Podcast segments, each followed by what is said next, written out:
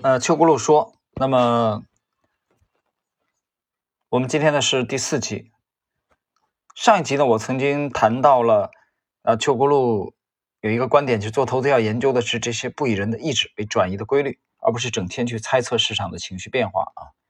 就是关注的其实是不变的，这个和杰夫贝索斯的理念其实是换了一种说法而已。贝索斯可能 谈的更这个广义一点。那么我们来看今天的内容，第四集的内容。其实 P to P 几年前说颠覆银行，后来发现自己把自己颠覆了。四千多家跑路，一千多家，剩下的多数日子也很难过。他们没有明白事情的本质，就像金融的本质是风险管控能力，而不是技术啊有多炫。这里边谈 P to P 啊，P to P 其实这事儿没法展开说。嗯，但是既然是今天读到他这个观点的话，我觉得也可以说两句吧。他们真的没有明白事情的本质吗？虽然邱国禄是国内的投资大咖啊，但是这一条的观点啊，我不认同。我认为他们不是没有明白事情的本质，他们从开始就知道事情的本质是什么。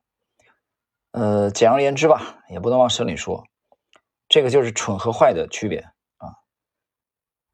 蠢不代表坏，坏也不代表蠢。行了，这事儿只能说到这儿了。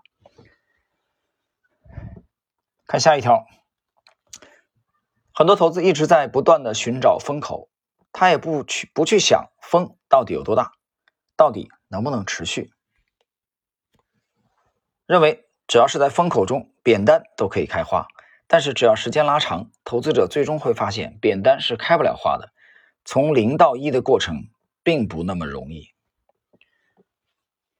这个他讲的不断在找风口啊，这其实就是一种很很焦虑的这种啊这种理念或者信仰背后在支撑啊。那么其实也就是所谓的高效率吧，所谓的高效率。那么邱国罗认为，从零到一的不太容易，为什么不不容易呢？这个。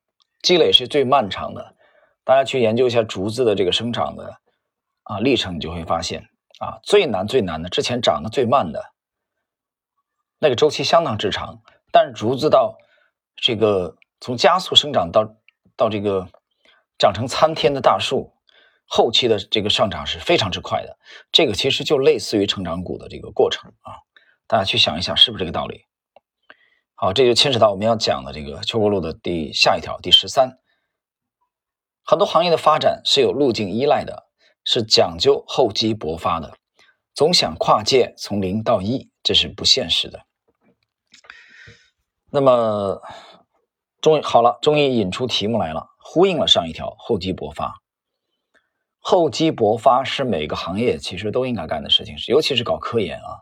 那这让我想到了这些年很流行的所谓弯道超车啊，这词儿听着多炫啊！弯道超车，你能你都能弯道超车吗？你的重工业、你的制造业都能弯道超车吗？往哪超呢？我们担心的不是弯道超车，我们担心的是弯道超车这种理念指导之下的车毁人亡。弯道超车。都去追求弯道超车的结果是什么？没有人去愿意做基础的研究。没有人愿意踏踏实实的去做这个从零到一的积累，这是不是现实呢？大家思考一下。那么具体到我们投资这个行业也是这样啊，只想取巧，对吧？你比如星球也是这样。那我进来以后有代码吗？有没有给我推荐股票？没有是吧？没有我干嘛要加？废话。推荐推荐代码的话，年费只有八百块吗？七百九十九。啊，我想有人脑子肯定是坏掉了，永远想从这个世上的每一件事情当中取巧。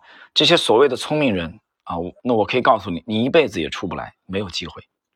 能出来的都是那些你认为的所谓的笨人。下一条，二零一零年，我们花了很多精力研究手机支付 A NFC，每个人都成了科学家，争论着啊。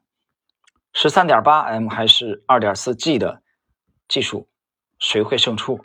但五年之后，发现胜出的是微信支付，用的是扫码，没用 NFC。和当时想的完全不一样。有时候从零到一的过程是充满不确定性的，啊，这个不确定性其实也就是风险嘛，啊，你搞科研也是这样的。好了，那么今天的第四集啊也是非常的简短啊，这个下一集跟大家继续再聊。